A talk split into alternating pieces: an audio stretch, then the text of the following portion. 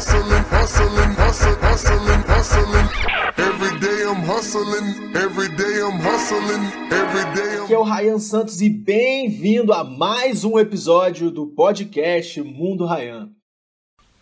Bom, hoje eu estou no Rio de Janeiro, mais precisamente no meu bairro de infância. Quer dizer, um dos meus bairros de infância, o Recreio dos Bandeirantes. Eu estou aqui para entrevistar um cara que é, eu diria que é o, o cara mais disciplinado que eu conheço, um dos caras mais disciplinados que eu conheço. Ele tem uma história de super, eu diria superação, porque eu vi o antes e o depois desse cara. Então eu tenho uma honra de ter o Patrick aqui no meu podcast. E aí, Patrick? E aí, Ryan, beleza, cara? Pô, Patrick, obrigado por dedicar um pouquinho do seu tempo para conversar comigo, conversar com a galera. Eu queria já de antemão perguntar, cara, o que, que você faz da vida? Então, Ryan, hoje em dia é até uma história meio inusitada aqui no Brasil, né? Eu posso falar que hoje em dia eu vivo do futebol americano. É, pare- parece, até, parece até uma piada, né? Mas é verdade, cara. É, por incrível que pareça, eu me dediquei a esse esporte. E hoje em dia eu sou atleta. E além de atleta, eu sou dono de um negócio que é 100% focado no futebol americano. É o seguinte, eu chamei o Patrick porque a gente tem muita coisa em comum, a gente jogou junto no Flamengo FA na temporada 2014. É, meu sonho naquela época era realmente viver de futebol americano no Brasil. Mas assim, eu cheguei até o topo. Eu acho, pô, o topo. Eu tinha dois, duas vertentes, como jogador e como ah, comentarista de TV. Então, o topo de jogador é chegar à seleção brasileira. Eu fui lá e cheguei à seleção brasileira. E o topo de, comentari de comentarista era arrumar um emprego na ESPN, na TV, para ser pago para comentar jogo. E eu cheguei àquele lugar. Eu, eu Teve um ponto que eu falei assim, caramba, cara. O topo do negócio eu vou ganhar mil reais por mês. Não, não, não vale a pena. Não tá valendo a pena. Aí chega o Patrick. Agora, antes, antes, antes de fa- falar sobre essa metamorfose, você fez faculdade de quê, cara? Ryan, eu sou formado em economia é, pela IBMEC, né? Uma das melhores faculdades de economia do Brasil. É, já sou pós-graduado também em administração estratégica e tenho curso também na Brooklyn College. Então, Nova York, isso. Nova York, é. Sempre estudou. Sempre estudei e sempre fui fissurado em economia, em mercado e nessa loucura toda. Você estudou no IBMEC na época que o IBMEC era, vamos dizer, pauleira. É, quando eu, quando eu ingressei no, no IBMEC, ele, eles tinham outra filosofia, né? Era uma filosofia mais de, de ensino, eles focavam bastante no, é, no potencial né, do, dos estudantes, eles queriam melhores, eles queriam formar melhores, melhores é, indivíduos na questão do mercado, né? Eles queriam ter um nome melhor. E hoje em dia eles acabaram sendo vendidos para uma empresa e, e, e funcionam mais na questão do dinheiro, né? Eles, eles visam mais a quantidade do que a qualidade. Interessante isso, interessante. Então, é, na época não era pagou, passou. Vamos dizer, vamos dizer assim, tipo, hoje em dia, PUC e BMEC é assim, você basicamente pagou, passou. Na época não. Nego, nego ficava pelo caminho. É, na verdade, assim, para você ingressar na faculdade, é, não era tão complicado assim. Tá, tá. Mas o primeiro período era, era aquele período de, de vida ou morte. Ou, ou, ou você vai ou você não vai. Você sente que o, que o negócio lá era diferente. É, a questão do, da- das provas, de como você era testado aula por aula e a quantidade de estudo que você tinha que ter. Era algo bem parecido com, com, com lá de fora o que você presenciou lá na. Entendi, na não, com certeza, que é, é, Tanto que o pessoal de Wharton que vem fazer intercâmbio no. Pelo menos na época que vinha fazer intercâmbio no Brasil, estavam na FGV ou no IBMEC. Que, é, que tem essa. Essa. Essa conexão entre uma escola e a outra. Aí beleza. Você se formou, você foi trabalhar no escritório. É. O que você fazia nesse escritório, cara? Então, cara. Foi a época que eu te conheci. É. É, você tava assim, meio assim, tristinho, meio sem, sem rumo, É, sem confiança. De- de- depois que eu me formei, eu trabalhei numa incorporadora, né? é, ali no Leblon. Então, O que faz uma incorporadora? então, a gente procurava novos negócios, né? E aí, é, tanto na área comercial quanto na área residencial. é, na verdade, a, o foco da nossa empresa mesmo era o baixa renda, né? A gente trabalhou... Minha casa, minha vida. Exatamente. Então a gente investia muito nisso. Acabou que a empresa não estava bem das pernas. É... Veio essa crise imobiliária de agora é. ou, ou, bem antes? Não, tipo... foi bem na época. Foi, foi na foi, época. É, foi 2011 isso. É, então acabou que eu, eu decidi sair porque eu não via futuro na empresa, por, pelo, pelo fato da, da crise e tudo. A empresa hoje em dia já até faliu. É mesmo? É, e era grande. Era bem grande, era ali no Shopping Leblon, os caras tinham uma estrutura absurda, gente boa trabalhando lá. É, enfim. E depois de lá eu, eu trabalhei. Mas calma, calma. Lá você tinha. Assim, você não via futuro na empresa e você não via futuro para você mesmo. Tipo, você olhava para cima e falou, cara, eu não vou crescer aqui dentro, era isso. Não, na verdade eu até imaginava em crescer na empresa, mas Certo. eu não via futuro da empresa, então eu falei, para que, que eu vou investir em algo que daqui a seis meses pode não estar mais aqui? E, e rolou essa insegurança e eu preferi, preferi buscar outros caminhos na época. E aí depois, Aí depois eu fui trabalhar com renda fixa, né? É, operação, é, operando. numa, num escritóriozinho aqui na Barra da Tijuca. Pessoal que não conhece mercado financeiro, o que é renda fixa, Patrick? Ah, cara, são, são os investimentos com menos risco, né? Onde, onde você bota o seu dinheiro com, com menos risco de você perder dinheiro. O, o menos arriscado de todos, todo mundo conhece, é a poupança, mas também quanto menor o risco, menor Menor a rentabilidade. Aí você vendia. Era debenture, debênture de empresa, fazia operação de tesouro direto também. Exatamente, exatamente. E aí a, a história, acho que o, o ponto crucial nesse. Eu fiquei dois anos nessa empresa, né? Uhum. E, e eu tinha um, um chefe judeu muito doido. O cara era, meu irmão, grudado, assim, mão fechada, não, não abria a mão pra nada. É, e aí eu, eu fiquei dois anos sem tirar férias. Que isso, jovem? É, e aí resolvi tirar, tirar umas férias pra ir pra Nova York, encontrar uns amigos e tal, passar um tempo maneiro. E no dia que eu voltei de férias eu fui demitido.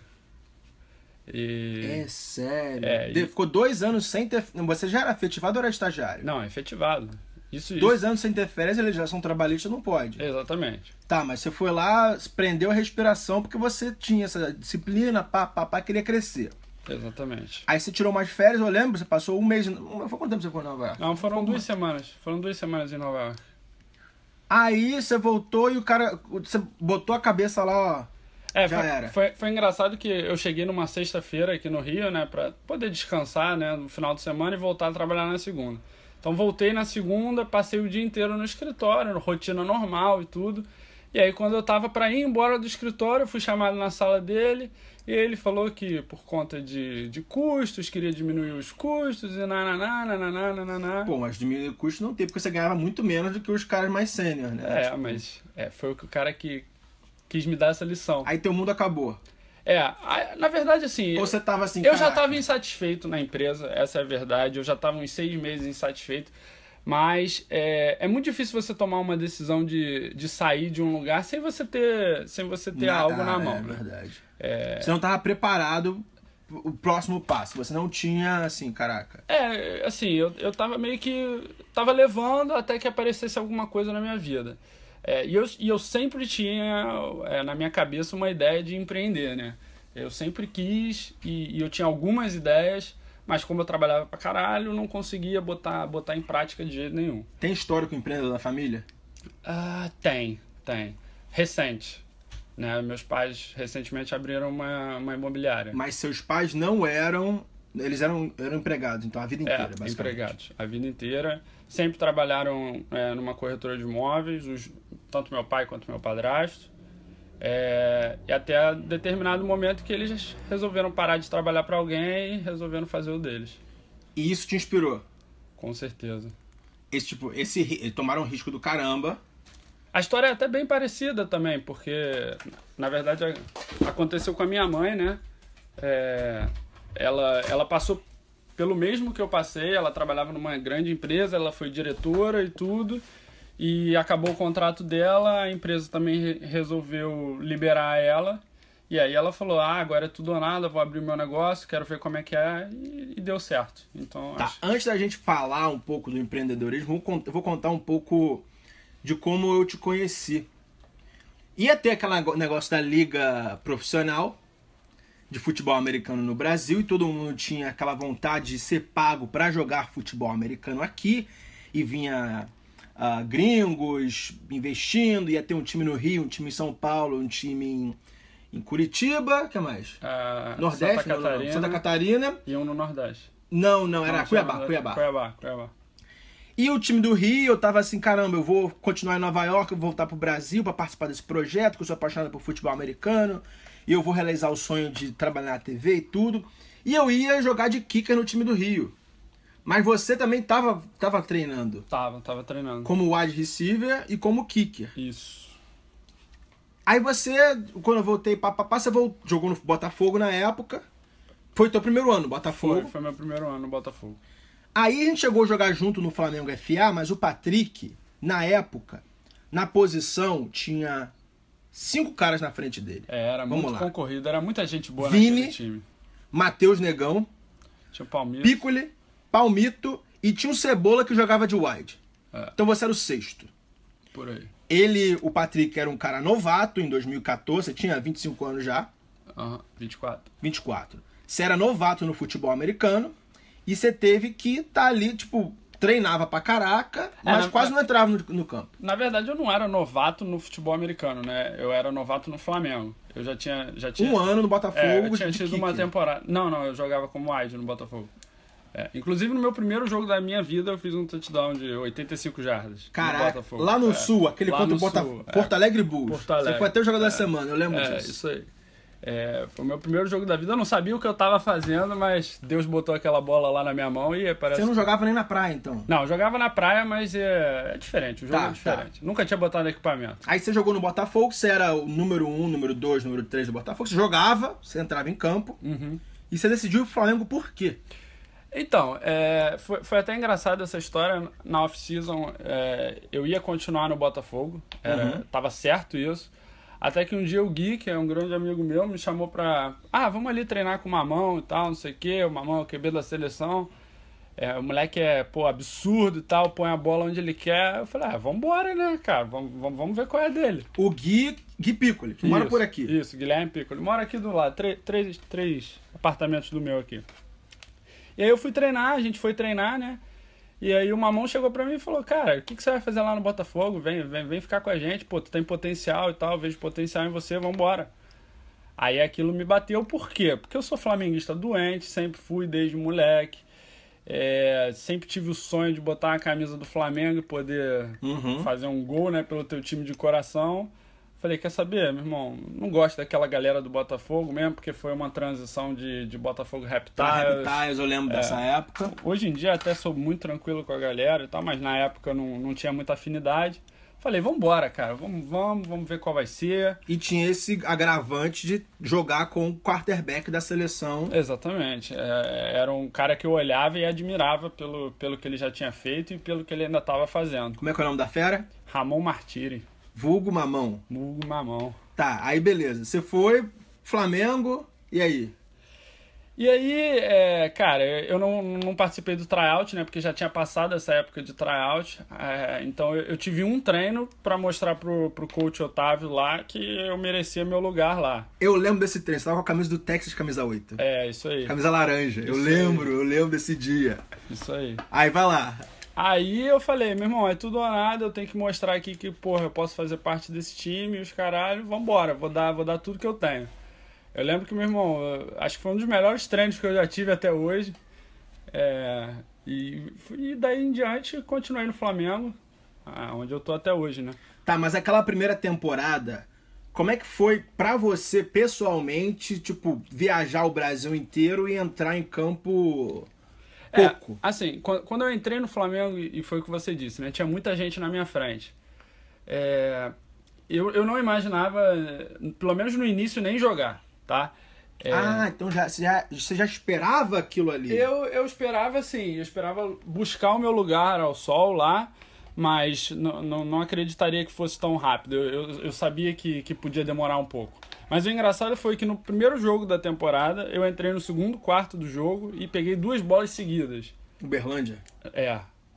É, e- acho que isso até me serviu de, de motivação né, para o resto do ano, apesar de que o, o resto do ano não foi, não foi como eu esperava, mas eu acho que serviu como, como um ano de aprendizado. É, eu acho que é, é importante você estar tá do lado de gente boa, você tá aprendendo com gente que já está ali há 10 anos, 15 anos, que tem muito para te passar. É, isso serviu de aprendizado no meu jogo e isso serviu de aprendizado para o que eu faço hoje em dia. E no teu caso, quem eram esses, essas referências?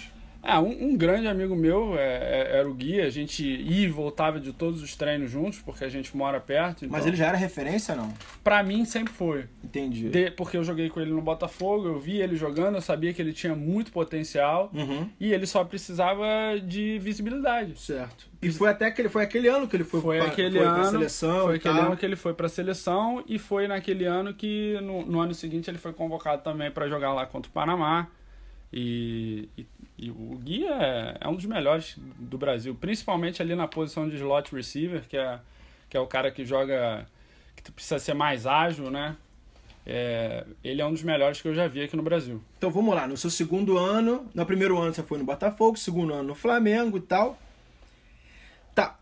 Como é que. O que, que deu na sua cabeça? Ah, um, um, ah, uma história lá. legal. Uma história legal sobre esse meu primeiro ano foi, como você mesmo disse, eu, eu não entrei muito em campo.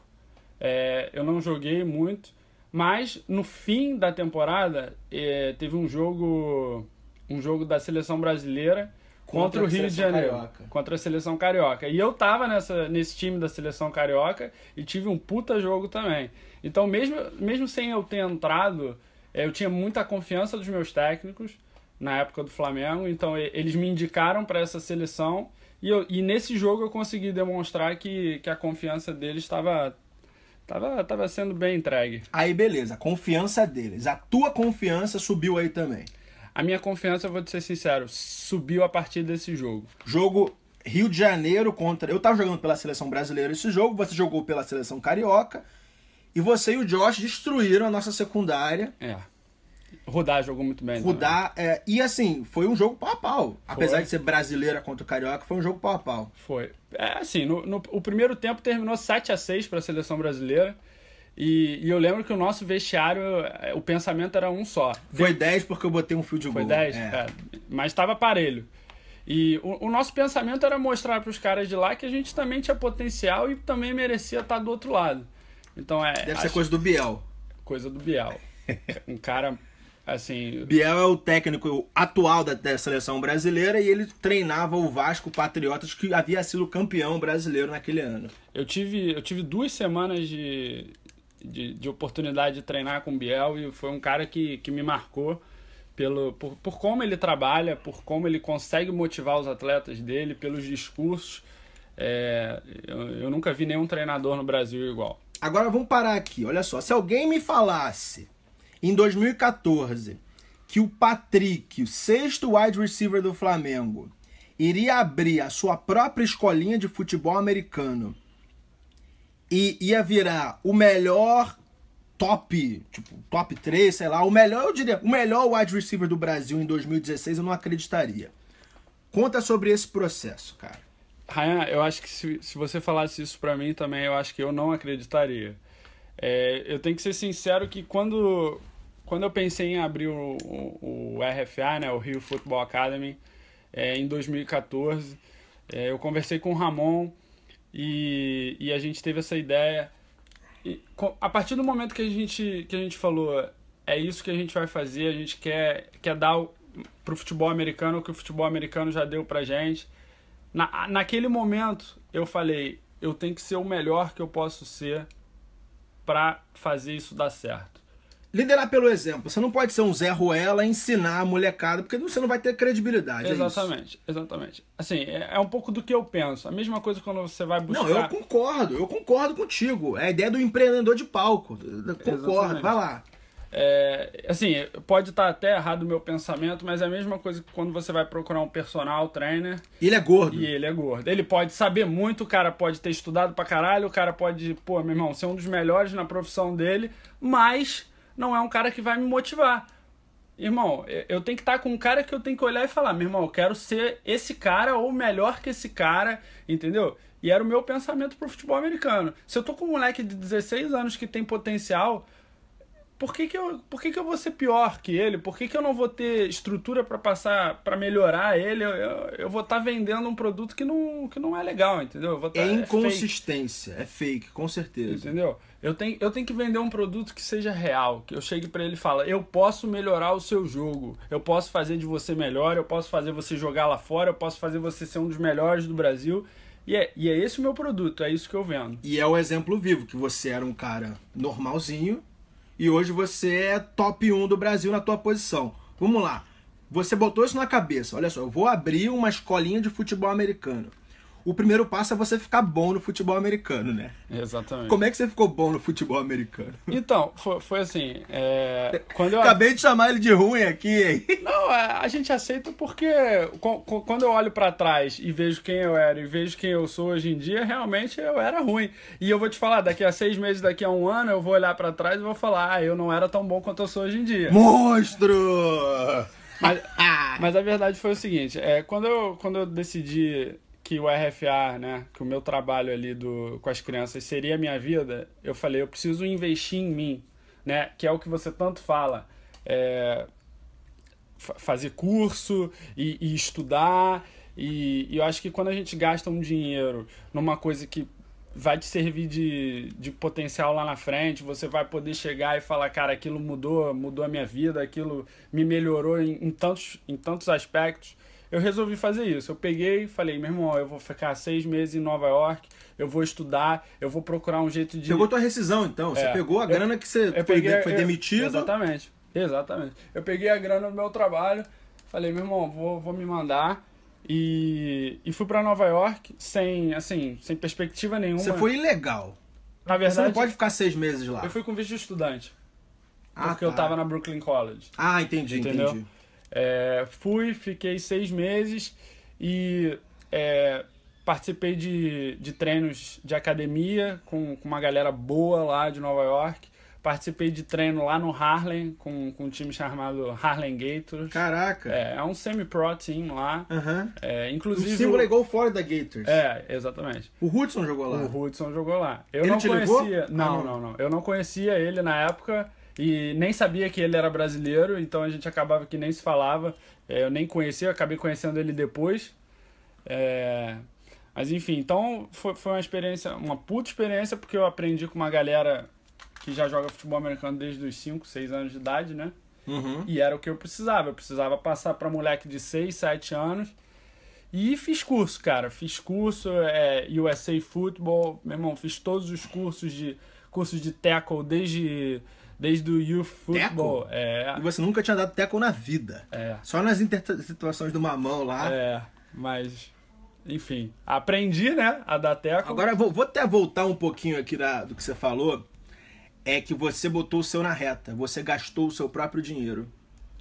E algo que eu, que eu sinto na minha vida é o seguinte: quando alguém paga pra mim, tipo, vamos lá, meu pai vai pagar pra eu fazer esse curso, eu não tenho a mesma motivação para aprender do que quando está saindo do meu bolso, quando está no meio da reta. Mesma coisa com curso online. Quando eu compro um curso online, uma promoção de 10, quando dá 10 dólares a promoção do curso online, esse curso acaba ficando na minha conta, eu nunca faço. Quando eu boto, sei lá, já te paguei 1.500, 2.000 reais num curso online. Eu botava, eu realmente fazia aquilo com dedicação. É aquela coisa investir em si mesmo e botar o seu na reta. O segundo ponto que eu notei de você é o seguinte. Tem uma. Esses dias eu vi uma pirâmide de aprendizado. Eu vou até botar aqui embaixo no, na descrição do áudio. Que é. Você aprende 5% do que você lê, 10% do que você ouve. E você aprende 90% do que você ensina aos outros. Aí é aquela coisa que é um conceito bíblico também, de multiplicar os talentos mas é o seguinte, quando você tem aquele conhecimento para você mesmo, ele não vale nada. Quando você pega aquele conhecimento para ensinar os outros, você ganha duas vezes, porque você aprende realmente mais e você aprende, você acaba compartilhando aquele conhecimento com os outros. Você concorda com isso?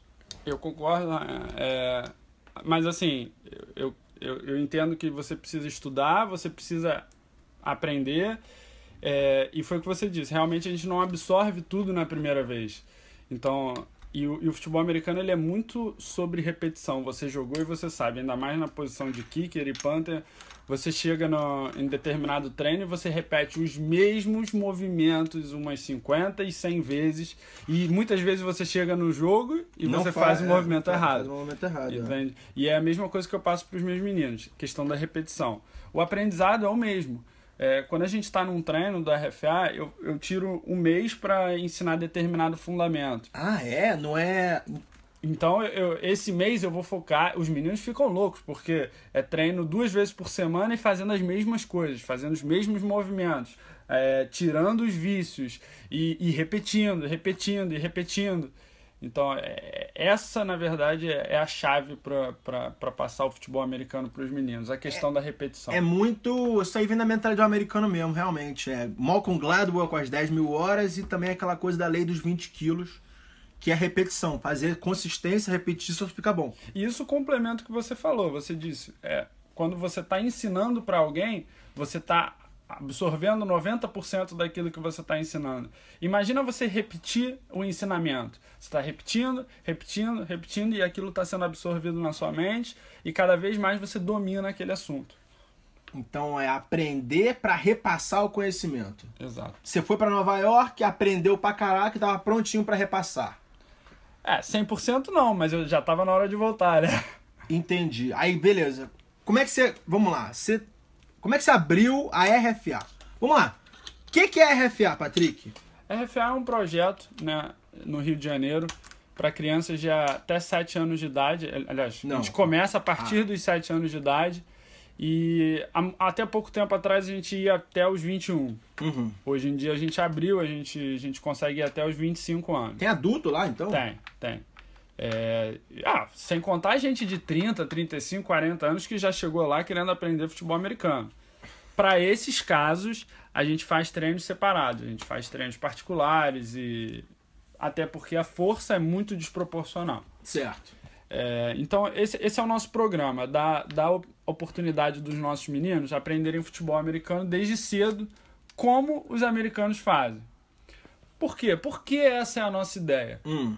Porque a gente quer que um dia nossos meninos lutem pelas bolsas, lutem pelas oportunidades que os americanos têm lá fora. Oh, isso é um sonho difícil, hein? Mas não tão distante. Não tão distante. Não tão distante. Eu tenho três meninos difícil, estudando hoje mas em é, dia. é, é. Três estudando no Canadá, com 80% de bolsa em high school.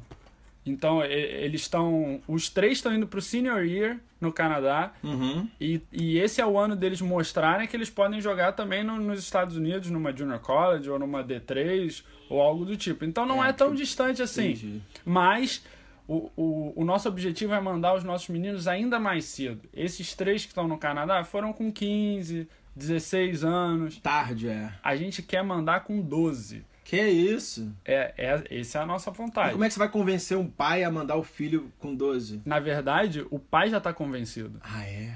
Os pais chegam pra mim e falam: "Eu quero levar esse moleque lá pra fora. Eu quero botar esse moleque pra estudar lá fora. Eu quero que ele seja o melhor". Por quê? Porque o pai, ele vê o que o americano vê. É incrível isso. É, lá nos Estados Unidos, como você mesmo já disse, eles eles valorizam muito o cara que foi atleta na época de high school Ah, e com faculdade. certeza. Valoriza na vida inteira, tipo. Porque quando o cara chega no mercado, ele tem aquela, aquele ritmo, eu quero vencer, eu quero ser o melhor, é, ninguém vai me parar. É, pelo menos no nosso mercado, então, mercado financeiro, li- ligado à economia, quem foi atleta na faculdade, o cara quer ser o melhor, quer ganhar dinheiro mais que todo mundo, quer pisar na cabeça dos caras. E É mentalidade competitiva, mentalidade vencedora. E É eu já até aí. escrevi sobre isso, que você entra num trading floor, tipo numa, numa mesa de operação de um grande banco de Nova York, só tem ex-jogador de futebol americano, de Ivy League, de universidade top. Você vê os caras são maiores, assim, tipo... Aí você pergunta, onde é que você jogou? Ah, joguei em Harvard, joguei em Yale, joguei em Penn, mas é isso mesmo. A mentalidade do futebol americano, essa disciplina, essa repetição, essa competitividade realmente traduzem para o mundo real. É isso aí. E os pais sabem disso. Ah, é? Os pais sabem que isso é importante. É, e hoje em dia, Ryan, nessa, nessa geração videogame, nessa geração Frouxo! Snapchat, geração Instagram, os, os moleques não querem sair de casa. E- caraca, mas mandou bem, mandou bem. E- Eu acho essa geração é frouxo, frouxo, é. É a geração 7x1, né? Frouxo, exatamente. Então- boa, boa, Patrick. Continua aí. E aí a questão é o seguinte: os pais querem tirar os filhos de casa, querem botar eles pra praticar esporte. Na nossa época era diferente. Nossos pais Jogava na queriam, rua, é. Nossos pais queriam pediam pra gente voltar pra casa. Fala, você passou o dia inteiro na rua, fazendo o quê, jogando o quê, pra- praticando qualquer coisa. Hoje em dia é o contrário, bicho. Hoje, Sai de casa, viado. hoje em dia os pais eles imploram pros filhos praticarem algum esporte. E o futebol americano é o esporte da moda. É, é o esporte da É da moda porque é novelty, tipo, não é qualquer um que faz. Não. E o moleque vai na, na escola de ensino médio ou joga futebol americano. Exatamente. Já tem aqueles. Opa, caramba, ele Não, joga e, e- e aquela foto do Facebook com equipamento? Porra, aquilo ali dá, agrega um valor. Um, pra um moleque de 16, 17 anos botar na foto do perfil do WhatsApp. É, aquele moleque ali, ele acha que ele vai pegar todo mundo com aquela foto, De Ryan. capacete, de Ah. ombreira. Ah, Ryan, esses Aí, moleques tá, de hoje tá em me dia... lembrando, sabe, de quem? O Vitor Paiva, cara. Vitor Paiva? Ele, ele é meio. assim, Ele bota lá o negócio, ele, ele veste a camisa mesmo, mãe. Ele veste a camisa, ele é... Eu, eu confesso que ele acabou virando meu amigo. É, é um menino que tem 17 anos, mas um cara maduro, um cara que... que não parece ter 17 anos. É... Sabe por quê? Porque ele é agostiniano, moleque. Ah, tá. Agostiniano porque ele estudou no Santo Agostinho, que é o, é o meu colégio, então só tem gente pica lá, entendeu? Por isso que eu tô puxando a brasa pra sardinha verdade, dele. Verdade, verdade. Mas o moleque é bom é, e ele, assim como a gente estava conversando agora há pouco sobre a questão de liderar Uhum. como exemplo, ele é um desses. Ele aprendeu isso comigo e ele está repassando isso para os meninos. É, ele é um dos mais esforçados. é, ele é um líder nato. Tem que ser líder porque a- a- ele é quarterback, né? Exatamente. Não, cara, me desculpa, mas o seu sócio mamão não é um líder dentro de campo. Pelo menos na minha época. É, eu acho que assim, é- é- não é fácil. Liderar, por exemplo, Não, é- liderar, por exemplo. ele não dava exemplo.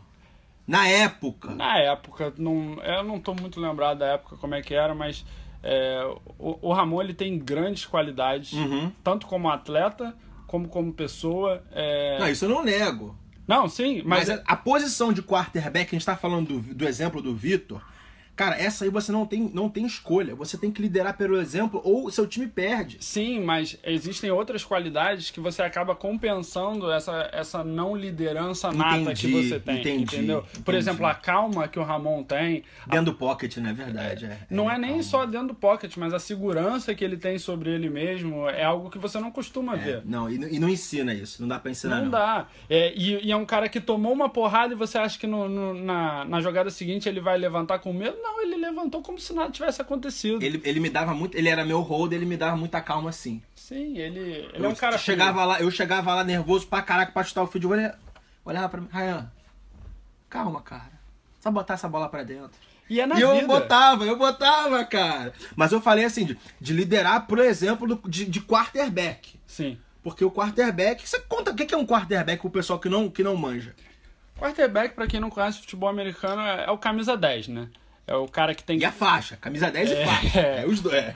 É o cara que tem que pensar, é o cara que, meu irmão, todas as jogadas a bola passa pela mão dele, né? Então, de- o, o futebol americano depende dele. Tanto é que, que hoje em dia, é, se você pegar aí todos os Super Bowls que tiveram na história, nenhum quarterback ruim ganhou.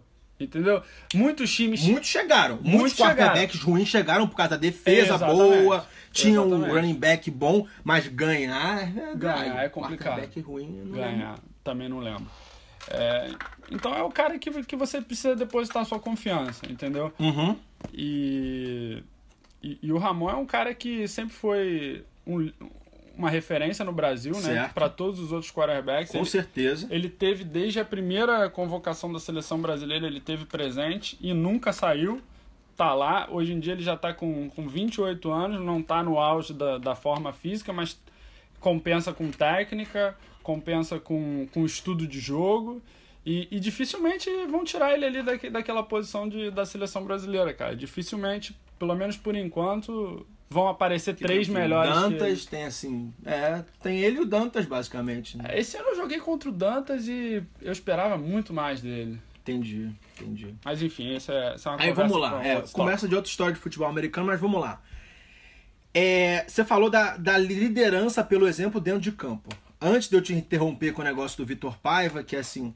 Aí você fala da. que é uma, uma novidade ter futebol americano e é o esporte da moda. Quando você tinha zero alunos, como é que você fez para ter o seu primeiro? É, na verdade, quando a gente começou o nosso projeto, a nossa ideia foi de fazer um camp, né? Era um camp só, era um, um camp, um era isolado. um dia. Era um dia pra gente. A gente reuniu algum, alguns amigos nossos, né? É, pra estar nesse dia, um de cada posição, pra gente poder passar o básico, né? Dar a oportunidade dos meninos e, e ver o que, que ia rolar. E essa semana até saiu uma matéria legal falando sobre isso na, na Visão TV. é, onde o Ramon ele, ele comenta que Vou botar o link aqui embaixo. que, que foi do nada, né? Porque quando a gente conversou sobre abrir o projeto, ele não levou fé. E aí eu cheguei pra ele e falei, bro, o campo tá marcado, dia tal, hora tal, a gente só precisa arrumar a galera. Eu não levaria fé também, não. Vamos lá. E aí a gente começou a abrir inscrição, chamar amigos de amigos de amigos. WhatsApp, então. É, e, imprimimos folhetos, fomos em alguns colégios, né? Colégio de rico. Co- Não, não necessariamente de rico, mas de classe média para É. classe média alta na Barra da Tijuca. Nosso foco era Barra da Tijuca, que é um lugar onde a galera tem grana. Certo. Então, nesse primeiro dia a gente reuniu 30 moleques nesse camp. Foram 30 moleques. E aí a gente ficou super satisfeito, super feliz. O camp foi num sábado. Na segunda-feira eu cheguei pro Ramon e falei, Ramon, vamos, vamos abrir o nosso projeto, vamos transformar isso em semanal. Ele, pô, cara, é um passo muito grande. Eu falei, não, vamos, vamos. Aí ele também não levou fé. No dia seguinte eu falei, o campo já tá marcado, a gente precisa de tantos alunos para fazer isso dar certo. Pra fechar a conta, né? É, para não perder dinheiro, porque como a gente Não, mas assim, não é não só não perder dinheiro, você estaria trabalhando de graça. Sim. Mas é. você, você- você trabalhou de graça. Tipo, até lucrar, você, você Não, ter- nunca. Hã? Nunca. Com RFA? É. Nunca. Você nunca o quê? Desde o primeiro mês a gente já teve lucro. Caraca. É.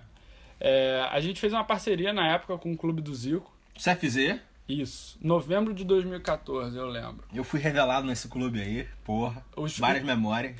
Os primeiros três meses a gente só precisava de quatro alunos pagando mensalidade. Pra gente fechar no zero, pra não Uhum. ter prejuízo.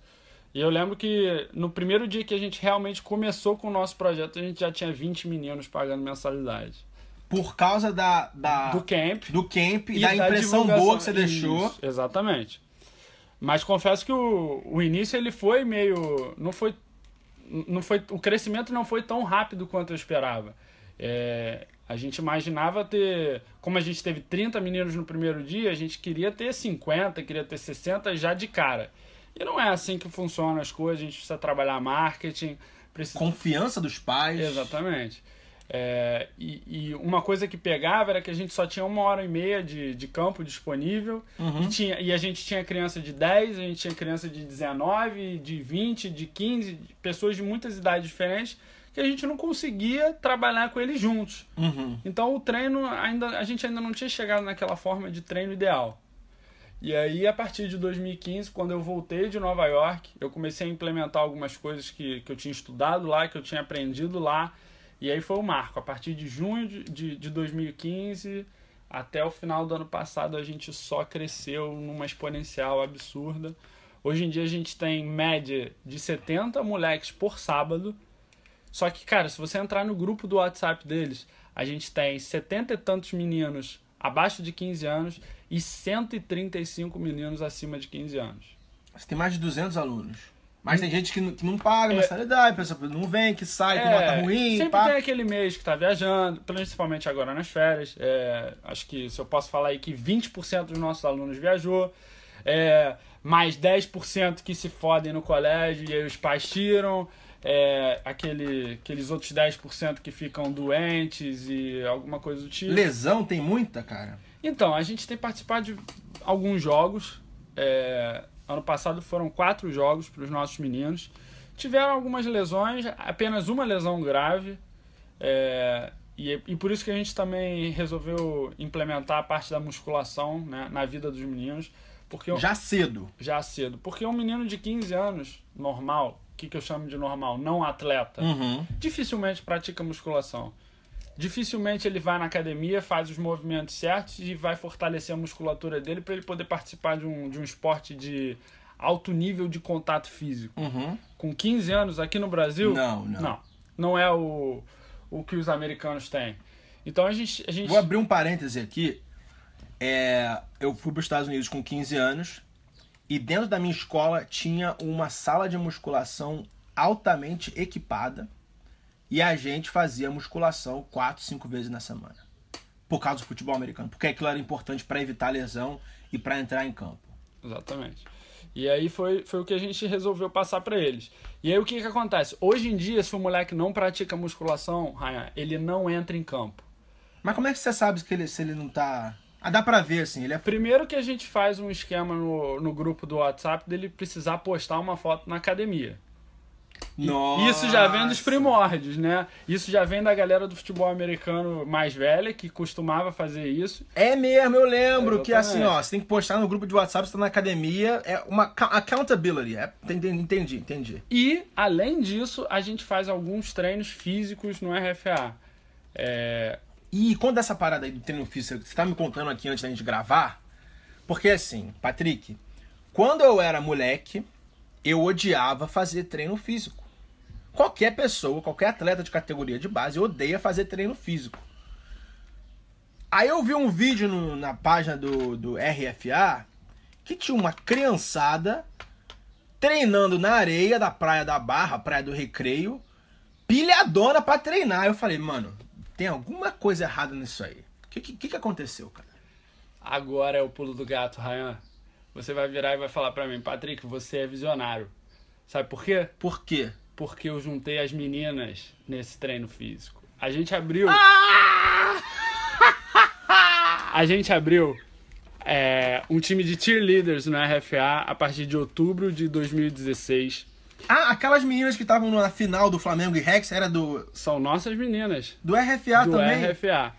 Que pica! Então a gente abriu esse, esse time de cheerleaders, inclusive esse ano a gente tem grandes projetos para participar de campeonatos e tudo mais. E nessas férias a nossa ideia foi: os nossos meninos precisam melhorar fisicamente. Uhum. Qual menina de 16, 17, 18 anos que não quer perder uns quilinhos, que não quer ficar bem pro carnaval? Saradinha, certo. Então a gente falou, vamos juntar os dois. A parte física é uma parte que todos podem fazer juntos. Não tem nenhuma necessidade de, de usar bola ou contato ou algo do tipo. Então hoje em dia, às terças, quintas, 8 horas da manhã na praia. Calma, para, para, para, para, para, para, para, para, para, para, para. Que horas? 8 horas da manhã. E os meninos estão de férias, né? Calma aí. Você conseguiu botar uma molecada playboy pra acordar 7 horas da manhã e tá 8 horas da manhã na praia pra fazer treino físico? Treino físico. Ah, umas 10, 15 pessoas aparecem lá no máximo. Ah, enganado. 50, Ryan. 40 a 50 de média. Que isso, cara. É. Aí você bota essa molecada e as meninas estão juntas. E as meninas estão juntas. Na verdade, a gente tem uma média de 10 meninas, 11 meninas por treino. Elas acabam se revezando também pela vida, é normal. Exato, exato, Cada um exato. tem suas responsabilidades e viagens e tudo mais. E a gente tem 40 meninos de média. Então, os treinos físicos acontecem terça e quinta, 8 horas da manhã na praia, e aos sábados também, antes do treino nosso e antes do treino delas, porque elas também têm treino todo sábado. Lá também no. O- na- onde é a sua sede hoje em dia? O nosso CT fica na Barra, né, em frente ao Shopping Rio Design, dentro de um condomínio, condomínio Santa Mônica Residência. A gente está se mudando em fevereiro, a gente vai pro Clube da Aeronáutica, né? E aquele campo da Olimpíada que fizeram pra rugby? É, onde a seleção holandesa treinou para participar da- do campeonato de rugby aqui das Olimpíadas. A grama é simplesmente magnífica, cara. É- Como é que você conseguiu aquele campo lá? A gente fez um evento lá no passado, um jogo, né? Uhum. É, contra um time lá de Minas. BH Eagles. BH Eagles, isso. É, a gente fez esse jogo no ano passado e a gente gostou muito da, da infraestrutura dos caras. Fomos lá, tentamos uma parceria, conseguimos algo que, que já ajudava a gente e a gente vai começar a tocar esse projeto aí a partir de fevereiro. A partir de fevereiro, o Rio Football Academy tem uma nova casa, então. Exatamente. Campo de grama, vai estar tá pintadinho? O teu campo já tá pintadinho? De, de o, o nosso campo ele era pintado, só que ele sofreu uma redução de tamanho, então hoje em dia ele não tá mais pintado. Redução de tamanho? Teve é, obra lá? Alguma teve coisa? obra no, no, no condomínio. No condomínio, é. E aí acabou diminuindo um pouco o nosso campo e aí a gente não, não pintou mais. Mas o, o, o Clube da Aeronáutica ele, ele vai poder ser pintado sim. Agora, vamos voltar um pouco ao filme. Como é que você consegue motivar essa galera para acordar cedo? Não, fora da. Tipo. Você brincou que é um negócio das meninas. É, é algo muito além disso, cara. Com não certeza. é possível. Com certeza. Não é possível. Ryan, é, o que eu vejo nos meus meninos é uma vontade de vencer que que, que, eu, que eu vejo, que eu sempre vi em mim. Né? Eu sempre fui um cara muito competitivo. Se, se eu estou participando de alguma coisa, eu quero ser o melhor que eu posso ser naquilo e eu quero vencer. E eu vejo isso nos meus meninos. Então, eu tenho uns dois ou três exemplos que ano passado não estavam no melhor da forma física, uhum. pelo fato de estar tá participando de terceiro ano, vestibular, e o cara não tem 100% do tempo para se dedicar ao esporte. E aí, esses caras que saem desse, desse terceiro ano, de um ano é, estressante, né? um ano que, que mexe com a sua cabeça, o cara fala: Não, ano passado eu não tive o meu melhor jogo, mas esse ano eu quero ter. Então eu tenho três, quatro, cinco líderes ali que mostram para os outros que você precisa tá estar 100% na sua forma física para no quarto quarto de um jogo fazer a diferença. Porque é aquilo, é, é, é aquilo que o meu, meu querido amigo Casey sempre fala. No primeiro quarto, todo mundo é forte. No segundo quarto, pode ser que todo mundo ainda seja forte. No terceiro, vai estar tá mais ou menos, mas o cara ainda vai estar tá lutando. Mas é no quarto quarto que a gente faz a diferença. Porque se o jogo tiver aparelho, no quarto quarto quem tem melhor forma física, quem tem melhor cabeça, leva o jogo. Olha, eu tenho, eu sou um cara tipo papai do céu é, quando eu nasci, apontou, pô, esse moleque vai ser o cara. Eu sou muito grato pelas oportunidades que o futebol americano deu para mim, tipo, eu tive mais oportunidades dentro do futebol americano do que tipo, praticamente todo mundo aqui no Brasil. E eu tenho certas coisas que eu olho e falo, cara, o futebol americano me ajudou com isso, com isso e isso. E se não fosse o futebol americano, eu não seria metade do cara que sou hoje. Eu quero perguntar para você, e eu vou dizendo sim ou não. Eu não quero te induzir a responder algo. Vamos lá. Como é que o futebol americano é, molda o caráter de um, de um moleque? Cara. Tipo, beneficia ele pro longo prazo, pro curto prazo? Porque, tipo, agora você tá vendo. Ó, vou te fazer você vender seu peixe, porque tem muita gente escutando e o pessoal, pô, quero botar meu filho nesse negócio. Vamos lá. Como é que ele molda o caráter do, do, do ser humano, o cara pro, para ser homem no futuro, homem de verdade. Era o que a gente estava comentando antes, né? A questão da, da do caráter competitivo. É, um, ok. Esse, Concordo. Esse é um ponto que, que o futebol americano ele te ajuda. Dois, ele te ensina a ter. É, você ser um cara. Não, organi, não é organizado a palavra, mas é. Disciplinado. Disciplinado. Cara. Disciplinado. Porque é. ele precisa ter uma rotina. É. Hábitos. Hackeando tudo. Tamo na junto. Na verdade, isso, isso, é, isso não vem só do jogador de futebol americano, isso vem do atleta, né? Se o atleta ele não tem uma rotina, se ele não é disciplinado, ele não vai ser bem sucedido. Ah, cara, mas eu acho que o esporte americano é muito mais assim Com, do concordo, que. Concordo. Esporte americano, qualquer concordo. hábito, disciplina. Concordo. Até porque você vê caras aí como Romário. Exatamente. Lá não, não existe um Romário. Não assim, existe. Né? É, é. Não existe. Entendeu? É, e, e, eu acho que esse, esse é um ponto. Você tem que ser disciplinado. É, no futebol americano a gente diz sobre a sua alimentação, sobre a sua rotina de academia, sobre a sua rotina de estudo de vídeo. É, o futebol americano ele é muito mental, você precisa trabalhar muito a sua mente, porque uma hora ela vai te minar e você precisa lutar contra ela. Porra, e, é realmente. Isso aí é. Isso aí você, é... você mais do que qualquer um sabe. Tem, em algum momento vai ser só você e você, e a sua cabeça vai te falar que você não vai acertar e você tem que lutar contra ela porque aquele pode ser o chute da vitória do teu time. Ó, eu tenho uma sobre o que você falou agora. É Até fiz uma palestra aí, acho que foi na UFRJ sobre isso. Alguém consegue transar de pau mole? Dificilmente. Não, é impossível. É fisicamente impossível você transar de pau mole. Agora transporta isso pro futebol americano. O cara não consegue jogar de pau mole. Não joga, não joga, tipo. Se ele entrar de pau mole, ele vai se machucar gravemente. Então, tipo, como técnico, você olhar, ô, o cara ali tá de pau mole, vaza. Você vai se machucar, você vai, vai acabar com o meu time. Você, você, você vê isso. Eu vejo isso. É, se o cara não tá 100% ali no jogo, se ele tá com a cabeça em outro lugar, ele vai acabar fazendo mal pro seu time. E pra ele mesmo. É, ele pode acabar se machucando. Outra coisa É, que eu. Hum. é, Essa é uma da, da- das realidades do futebol americano. Se você não é, é- Na verdade, é até um dos fundamentos que o americano ensina. Hum. O futebol americano ele tem que ser jogado 100%. Se você não for 100%, quem pode se machucar é você. E não ele. Não ele, é verdade. Tá certo, é isso É mesmo. o que a gente passa pros nossos meninos também. Outra coisa que não sei se você aplica aqui, cara, era o fato de que o esporte era mão, an- andava de mãos dadas com a educação, com o estudo. É, eu até escrevi isso no meu livro Imigrante Legal, que a razão de eu ter quebrado o meu braço no, na, na última temporada e perdido por bolsas de estudo em universidades grandes era que eu fui quebrar. Agora são duas lições, né? Eu fui quebrar galho de running back, sendo que eu era kicker. Por que eu fui quebrar galho de, de running back? Porque os três primeiros running backs do time estavam inelegíveis, porque eles não tinham notas para continuar jogando. Então, se o cara não tem nota, ele não pode nem entrar no vestiário. Aí, beleza, faltava a gente, botou o Ryan lá, que era atlético e tal, tal, tal, tal. Eu acabei me ferrando. Vírgula.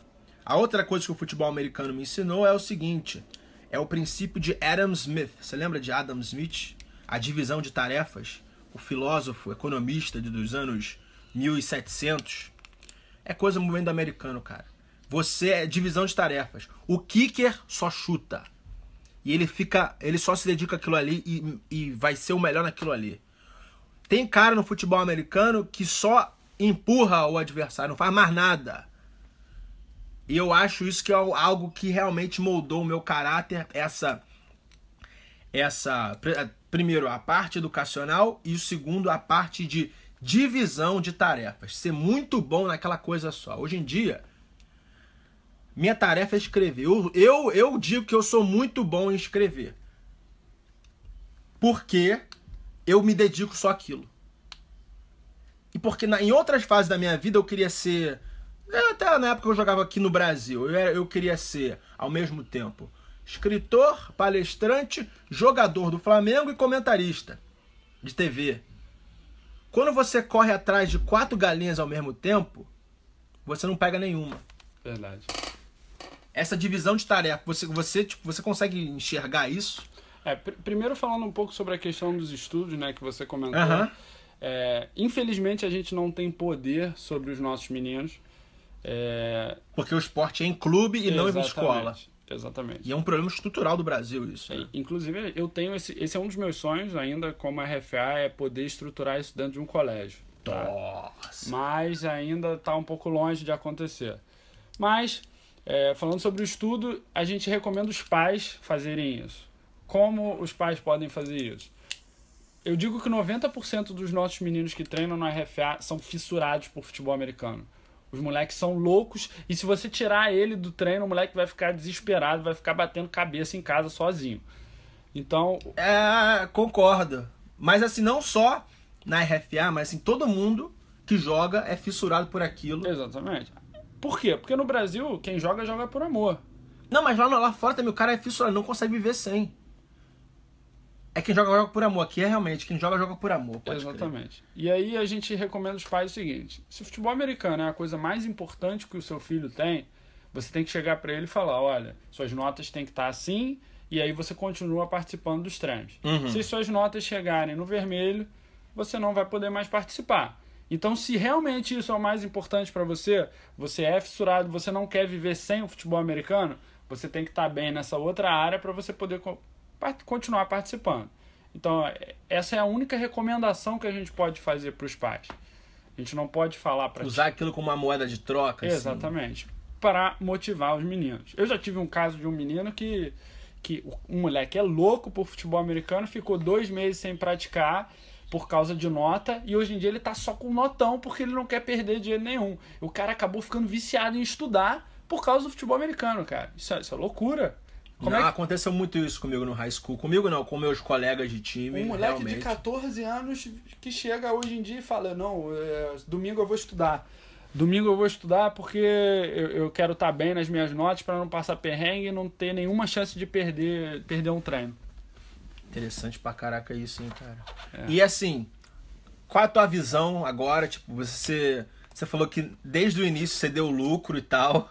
Impressionante um negócio dar lucro desde do dia 1. Próximo passo da RFA, você tem o quê? 200 alunos, você quer ter mil alunos no Rio. Na verdade, não. Agora, eu- agora eu vou. eu vou Focar em qualidade. Como, é- como, Eu vou vamos lá, um qual o próximo passo? Então, Eu vou ser lá. um pouco mais pé no chão, né? Na verdade, a gente, a gente tem esses 200 alunos e eu quero renovar esses alunos. Aí você vai virar para mim e falar, Patrick, como você vai renovar os seus alunos? Eu quero enviar mais alunos para estudar fora. É, tua métrica de sucesso é essa então. É, é por quê?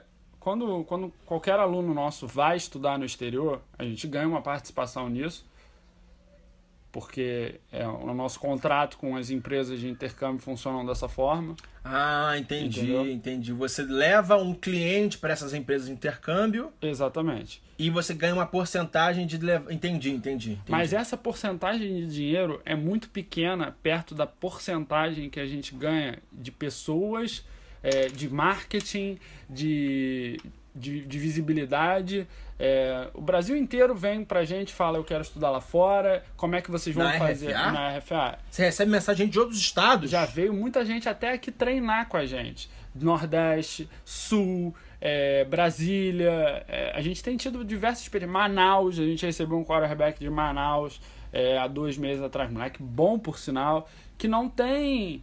é, não tem ninguém lá em Manaus para ajudar ele, para passar, para passar o que a gente passa aqui para ele. Então o moleque veio até aqui para passar um final de semana com a gente, Ryan Pra aprender, pra ter, para poder jogar com os moleques da idade dele, porque hoje em dia se você mora no Nordeste, se você mora em Cuiabá, você Joga com mora, adulto, você joga com os é. adultos, entendeu? E quando a gente traz, eu citei até esses dias um exemplo é, de meninos de 17 e 18 anos que já estão em times principais e não, não veem mais diversão no esporte. Você lembra do Marlon que jogava o Tyrande, o negão? E ele treina com a gente, Ah, é? inclusive, treina. Porque assim, eu lembro que ele tinha 16 anos, jogava com adulto, não entrava em campo, ele apanhava pra caraca, mas pra idade dele, ele era um monstro, ele era muito bom, muito forte. Exatamente. Mas ele- eu, eu sentia que na época ele tava perdendo a vontade de treinar, porque ele tava ali com um adulto, não, não tinha gente, não tava treinando com gente da idade dele. Foi exatamente isso que a gente conversou essa semana até, Ryan. É, os meninos,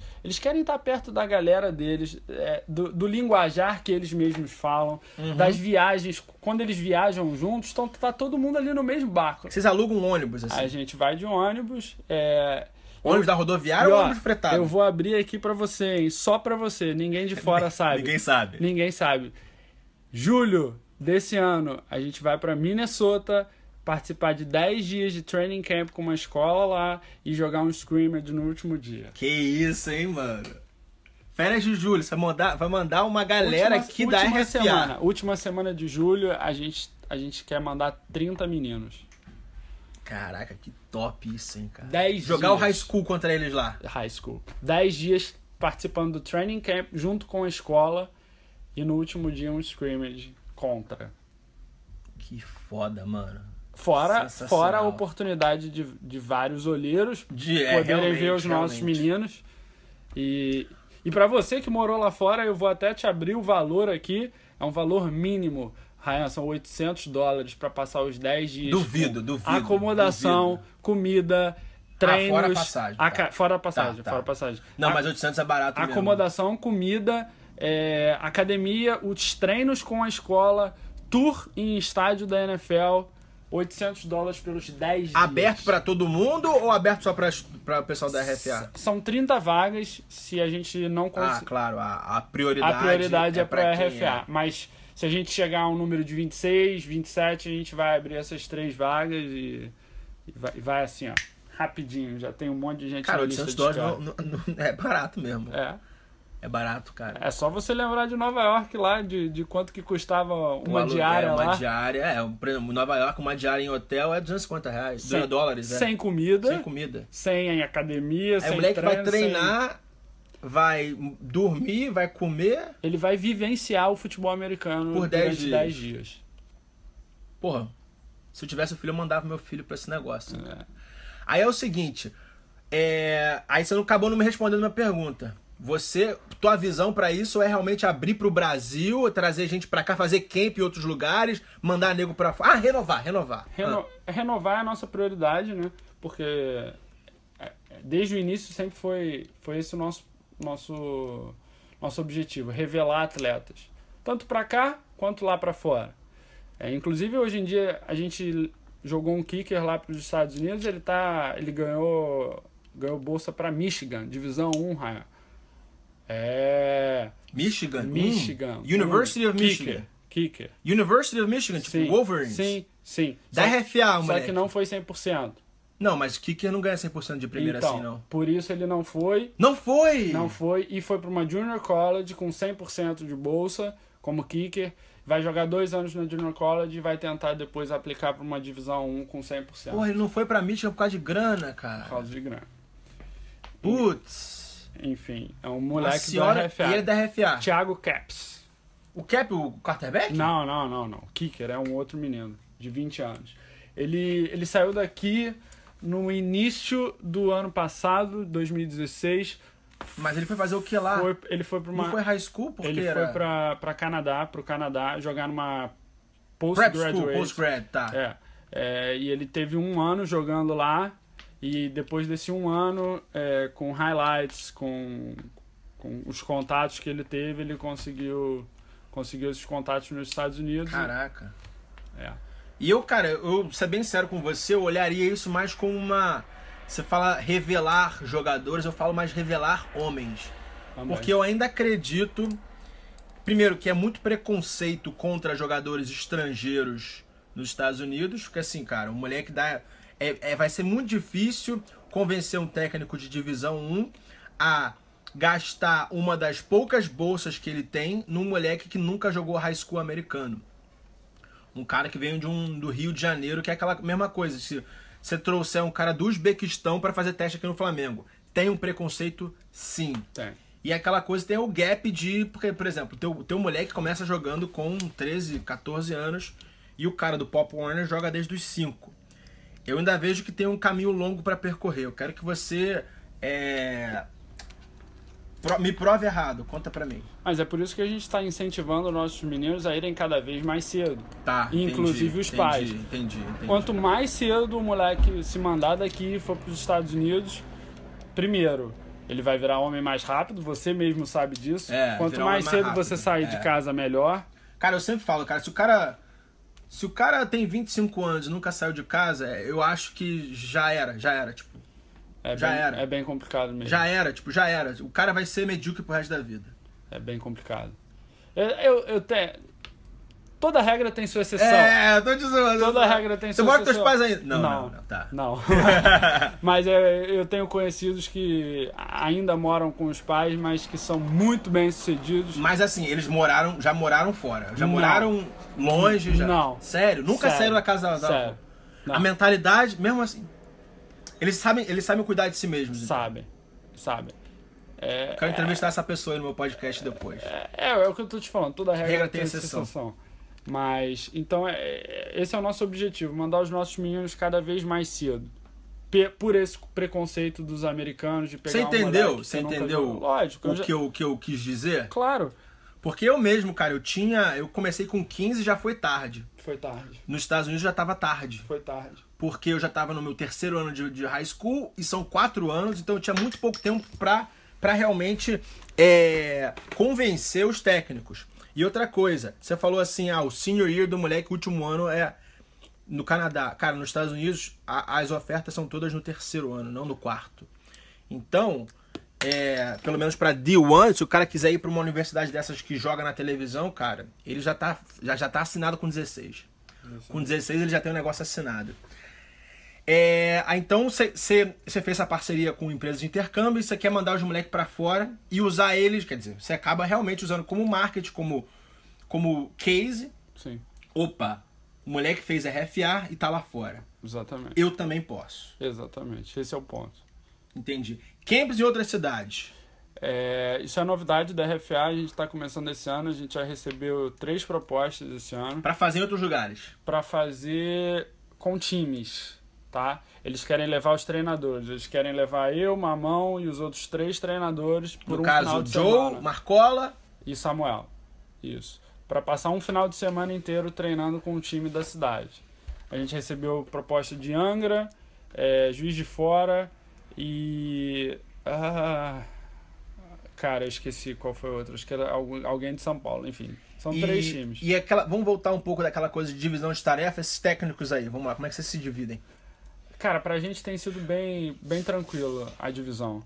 São, são quatro treinadores específicos de futebol americano. Eu, Ramon, Marcola e o Joe. Quatro posições diferentes. Você treina quem? Eu treino os elegíveis e os running backs. O Ramon treina. Elegíveis é o, vamos lá, pro cara que não conhece futebol americano, é o cara que recebe a bola. Exatamente. São os wide receivers, os tight ends. é, é, é, são os skills. Tá. né? E o Ramon, ele se divide. Treino sim, ele fica com os quarterbacks. Treino não, ele fica com, com os defensive backs. Def- Ah, o Mamão com defensive back? Sim. Sim, porque isso foi, foi um negócio legal também. Desde o início da RFA, a gente, a gente tinha essa obrigação de aprender mais sobre posições diferentes Que você nunca jogou, é verdade.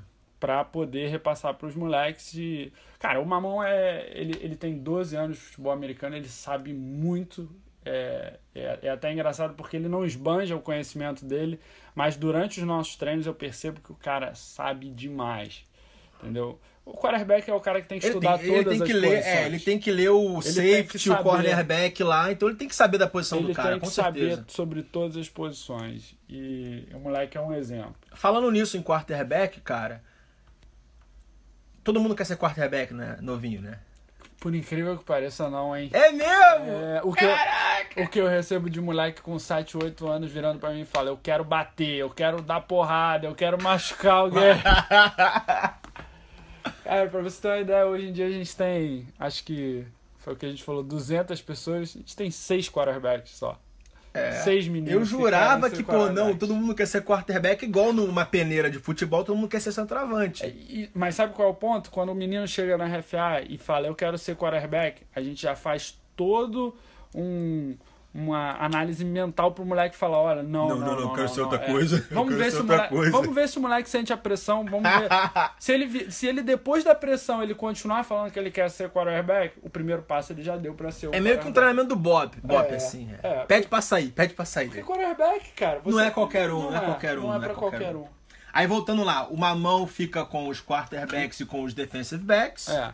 Joe, O Joe fica com a- uns linebackers e a galera de, de linha defensiva. certo. E o Marcola fica com a galera de. Os mais gordinhos. É, o- o- os gordinhos do ataque e muitas vezes os Tyrants também. Principalmente para a questão de, de, de bloqueios, né? E o Samuel, nosso preparador físico, é, é o cara. É o carrasco que mata todo mundo nos treinos Na físicos. praia também. Na, Na praia, praia e, na, e na. Na praia e no campo. É, Caramba. Então você tem uma equipe de sete pessoas, você tem 200, cinco, cinco. cinco pessoas, Cinco você pessoas. tem dos- mais de 200 alunos, você tem a estrutura agora, você deve pagar aluguel lá pros caras, Sim. né? Estrutura. E o teu marketing, cara? Como é que você foi atraindo gente? Ah, é, isso aí é. é- Eu ainda digo que o nosso marketing é ruim porque quem faz sou eu. Sou um cara que não sou especialista nisso. O teu marketing não é ruim porque você tem 200 alunos, cara. Deve ser boca a boca, o produto deve ser bom. É. O produto é muito bom e. Aí você acaba não precisando fazer tão marketing, gastar tanto, tanta energia, tanto dinheiro no marketing, porque o produto é bom e acaba viralizando. Exatamente. Hoje em dia, se você entrar lá no nosso Instagram, a gente tem quase 11 mil seguidores. É, e eu tenho orgulho de dizer que eu nunca paguei por um seguidor. E eu já paguei por seguidor, né? Se minha página tem 34 mil pessoas, eu tenho 2 mil ali que são compradas. Não, não, não vejo problema, mas o, o nosso objetivo sempre foi saber o que, que realmente a gente vai alcançar. Entendeu? Se, se eu chego na minha página e eu tenho 20 mil seguidores, como é que eu vou ter uma, uma noção de do que, que aquilo é real pra Tá, gente? entendi. Entendeu? É, então, isso mostra um pouco do, do, do, que você disse, do nosso produto ser bom. E, e além do. Ah, Patrick, mas você só pensa em dinheiro. é, você recebe a mensalidade, você passa os ensinamentos pro moleque e tal, não sei o quê, mas o que, que você tá fazendo pro resto do Brasil, para quem não tem oportunidade de jogar futebol americano com você? A gente disponibiliza toda semana diversos drills, Ah, eu vejo os treinos, você bota lá o treino em inglês e em português. Exatamente. Diversos fundamentos básicos para a galera que está querendo aprender o futebol americano. É, é, desde, desde o básico da, de uma posição até o mais avançado para quem já joga e tem diversos vícios. A gente tenta ajudar a melhorar isso. E, e, e agora você tocou num, num ponto importante. Você falou, ah, tem português e inglês. Vou te explicar por que, que tem inglês, Ryan. Grind till they notice. Eu tenho, eu tenho um jogador no Canadá Ah, que tá. Ele, hoje em dia ele tá no senior year, mas ano passado ele tava no, no, no ano anterior e ele tava, Junior, é. ele tava jogando como corner lá. Aham, E aí o. Ele fez uma jogada muito boa no jogo. aham. E, e aí o. Parece que no final do jogo o juiz foi conversar com ele. Juiz? Juiz. E, e isso foi engraçado, porque o juiz chegou pra ele e falou assim: Ah, eu fiquei sabendo que você é do Brasil, né? E tal. É, a gente quase não vê ninguém do Brasil. Aí ele falou: É, sou do Brasil. Aí o juiz chegou pra ele e falou: Você conhece aquele Rio Football Academy? Que isso?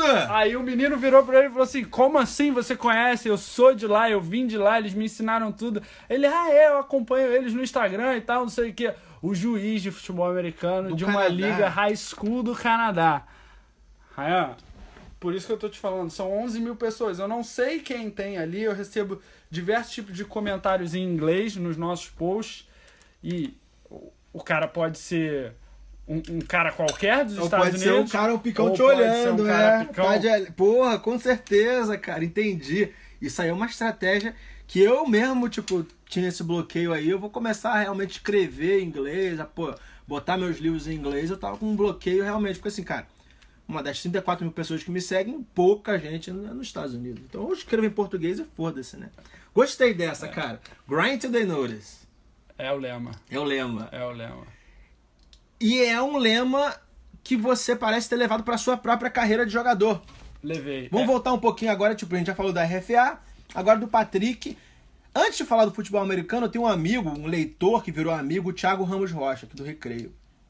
Ele fala, cara, pô, tu conhece o Patrick, não sei o que, cara, o Patrick é um monstro porque ele aparece lá na guitarra com 900 pedais. Aí, pô, você olha pra ele, porque, cara, que coisa escrota com 900 pedais. Ele acaba usando todos eles. Você também leva essa mentalidade pra guitarra também. É, assim, futebol americano, ele. Isso é- até me entristece um pouco. Ele me deixou um pouco longe, né, do, de um hobby, né, que eu tenho, que é tocar. Na igreja. É. Eu, eu amo tocar, eu toco desde que eu tenho, sei lá, 12 anos, né, Aham. na igreja. É, infelizmente, a minha posição no futebol americano é uma posição que usa muito as mãos, então, de, diversas vezes eu tô com o dedo machucado. Ah, aquela lesão do queimado que bate É, assim. cara. E, e o dedo fica inchado, você pode ver aqui que eu E é todo dedo- ferrado o dedo dele. todos é. os dedos tortos aqui. E agora eu até tô bem, é, vou voltar a tocar, mas a qualquer momento pode acontecer alguma coisa e eu tá indisponível, né, que eu digo. É, cara, a verdade é que na minha vida esse lema grind till they notice é, é, é um, é um lema que eu tenho levado, mas o, o principal lema mesmo é, é excelência, cara. Tudo que você faz, você tem que fazer com excelência. Senão, por que você tá fazendo, entende? É aquela coisa do pau durão. É, é. Cara, se eu vou, se eu vou pegar a minha guitarra pra tocar, eu quero fazer da melhor forma possível. Por que, que eu vou fazer mais ou menos? É, o moleque falou, pô, não, não, cara, ele toca pra caraca também. Eu falei, porra. Se eu vou jogar futebol americano, por que, que eu quero ser mais um? Você era mais um, Patrick. Você não é mais um. Agora, beleza. Como é que você fez essa última temporada? O que, que foi diferente? Fora aquela coisa de você se mostrar para teus, pros teus alunos que realmente você tinha que, que ser foda, ser pica. Você foi uma, estatisticamente foi o melhor do Brasil, certo? Foi. Número de touchdowns, jarda aérea. Na é verdade, que- esse ano eu bati o recorde de touchdowns. Nunca ninguém tinha feito 13 touchdowns em uma em uma nenhum em um campeonato. Nem o Vini, é, nem o Vini, Nem o pode Vini. crer. Nem o Vini, nem o Lipe, que são caras que são meus ídolos, são Ídolo não, referências ídolo, mim. ni- ídolo- ninguém tem ídolo. Ídolo é só Deus, cara. Idolatria É. de ser humano é a pior coisa que tem. Eu já até escrevi um livro sobre isso, aí vai o. Então vou usar a sua Merchan. palavra, são meus mentores. Tá, é o merchan do Missão Paulo Coelho. Cara, ídolo é coisa de gente otária. Quem tem ídolo é otário. Pra mim, ídolo é só Deus, mas continue. Vai. É, mas é a palavra, né? É um cara que, que me dá inspiração. Sim. É, então, esses caras, nem eles conseguiram. Mas, cara, eu acho que eu não fiz nada de diferente, Ryan. É, eu sempre fui muito, como você disse, disciplinado, sempre treinei muito, sempre me dediquei muito. Esse ano foi mais um ano de dedicação, mais um ano treinando muito. Só que eu acho, cara, que foi o. fo- Foram todos os anos, desde o primeiro, quando a gente jogou junto, Aham. que, que foi um ano de aprendizado. Desde o ano passado que eu fiz, acho que foram cinco touchdowns. É, A passada já era titular. já era titular, já era o principal recebedor. E eu acho que é uma coisa que me marcou foi o início desse ano de 2016. Eu tive um baque porque todos os meus amigos viraram para mim e falaram: "Ah, você, você vai ser convocado para esse camp da seleção, fica tranquilo e tal, não sei o quê". Porque teve um camp da seleção no início do ano. Eu lembro que teve. É. E eu não Em várias fui- cidades. Ah, você é, não foi convocado? E eu não fui convocado. E ali eu falei, falei, cara, meu irmão, sacanagem. Grind to the notice. Eu podia ter, podia ter desistido, podia ter falado, não, já tô legal. Mas eu falei, não, meu irmão, eu vou mostrar pra esses caras aí que, que essa porra aqui é diferente. Que eu sou melhor do que qualquer um ali, que eu posso jogar e, meu irmão, e, e foda-se, é, all in, All in. all in. All in. E aí, e aí eu criei esse lema do Grind to the Notice. E aí. Do grind é, trabalhe É, até... na verdade. Trabalhe duro até que te, te notem. É. É, eu acho que a tradução mais, mais certinha é você evoluir até que eles percebam. Putz. Caraca. Profundo, né? Evoluir até que eles percebam. Profundo. Cara, você falou ali de que foi, tipo, esse ano não foi nada diferente, nada natural. E vem uma, um conceito chamado que eu digo act, act like you've been there. Pô, você marcou 13 touchdowns, milhares de jardas e tal, mas é, é mais um dia, another day at the office. Sim, Mais um dia na firma. sim. é, no- é algo tão natural pra você que, tipo, não é algo pra se soltar fogos. Caraca, não, não. É porque é parte do seu trabalho. Entendeu? Aí eu vi uma, uma coisa do Balotelli. Pô, Balotelli, por que você não comemora comemora quando você faz gol? Aí ele fala, porque é meu trabalho. Porque você já viu um entregador de pizza comemorando depois que É, entrega uma pizza? Exatamente. É teu trabalho, É cara. É aquela. Eu solto um livro, ele é best-seller. Cara, Another Daily Office. É natural, então é como se eu já tivesse lá, então, mano, continua. E, e é engraçado, eu não sei se, se você chegou a pegar a época do, do Justin, né, o americano coordenador hoje do Flamengo. Justin Bubar, Justin pouquinho Bubar. só. Sim, é, ele entrou no final do nosso ano, né? 2014, e, e é. continuou. É um cara que virou um, um grande amigo meu. E, e ele, acho que ele me dava, desde o primeiro jogo desse ano, foi engraçado isso. Ele chegou pra mim e falou: Você é o melhor wide receiver do Brasil. E você precisa mostrar isso a cada jogo. E no primeiro jogo dessa temporada eu não tinha feito nada ainda. E ele chegou e falou isso pra mim e aquilo ficou, ficou entrando na minha cabeça. Eu falava, cara, esse cara ele enxerga em mim alguma coisa que eu ainda não demonstrei dentro do campo. E, eu, e, eu, e aí eu entrava em campo e eu falava, eu vou demonstrar isso que ele tá falando. Ha, Muhammad Ali, isso aí. E, e, meu irmão, e ele mandou uma mensagem esses dias aí pra mim, mensagem ou ele comentou em alguma coisa, falou, não é pelas estatísticas, é pelo que você dominou os seus adversários. É, você jogou contra os melhores é, que, que esse país já viu, você jogou contra Sapo, você jogou contra Sodré, você jogou contra é, Vitor Veloso lá do, Do Spectros, do né? Spectros, você jogou contra Flavinho do Spectros, cada um te marcou em uma, uma parte Você do campo. meteu touchdown E você jogou contra né? os caras do Timbó, que são os caras muito físicos, bombados e cheios de trash talk e não sei o que lá. E você dominou todos eles. E, e, e mudando de assunto assim. Não, antes de mudar de assunto, cara, isso aí é uma coisa de Mohamed Ali. Era o seguinte, ele botava na cabeça que ele era o melhor. Mesmo quando ele não era o melhor. Aquilo virou um mantra, entrou no subconsciente, subconsciente dele e acabou, que ele, acabou que ele ficou o melhor mesmo. Entra no subconsciente, cara. É confiança, é tudo, Ryan. Cara, aí, pra. Já tem uma hora e vinte de conversa, cara. Eu quero. Acho que talvez a parte mais que eu. Que me atraía pra, pra te entrevistar, cara, é. é a sua fé. Eu queria falar. eu Queria perguntar um pouco da sua fé aí, tipo. Engraçado que quando eu falei que eu ia mudar de assunto, eu ia tocar nesse assunto. Ah, não acredito! Sério? Sério? Você falou daquele. Falei, antes de mudar de assunto, é. é- Você falou da questão de. Do, do, do carteiro que não comemora quando entrega uma carta, ou do cara da pizza. é, é. É, no meu caso, eu, não, não tenho comemoração de nenhum touchdown. É, Tem sim, você ajoelha. aí que tá. É, na verdade, não é uma comemoração, e sim um agradecimento. Porque futebol americano é um esporte, cara, que a qualquer momento você pode nunca mais jogar ele na sua vida. Pode acontecer alguma coisa dentro de campo e no dia seguinte você está numa cadeira de roda, no dia seguinte você você sofreu alguma coisa na sua cabeça, alguma concussão, alguma coisa que vai mexer com o seu psicológico pro resto da sua vida. E, e eu acredito que eu sou um privilegiado por jogar esse esporte, é, por nunca ter me machucado, nunca ter tido uma lesão séria. E eu, eu levo isso e eu acredito que seja só por causa de Deus, porque eu não sou diferente de ninguém, eu tenho dois braços, eu tenho duas pernas e, e esses meus membros eles estão, eles podem ser quebrados a qualquer momento, eles podem sofrer fratura a qualquer momento. E, e a cada momento que eu chego na, na end zone e, e comemoro meus touchdowns, eu só abaixo, ajoelho e agradeço a Deus e falo, pô, obrigado por mais um dia, obrigado por, por poder jogar esse esporte que eu amo, por você ter me dado esse dom. É, então não é bem uma comemoração, é mais um agradecimento mesmo. Só uma pergunta inocente aqui. Você agradece mais ou pede mais a Deus? Assim, tipo? Eu agradeço. Eu agradeço. É, é engraçado que você, você. Eu li o livro, né? O Hackeando Tudo. é, e, e eu tenho um hack assim que quem sabe tu não começa a seguir. É, quando eu acordo, todos os dias eu agradeço. é, primeiro pelo, pelo dia, né?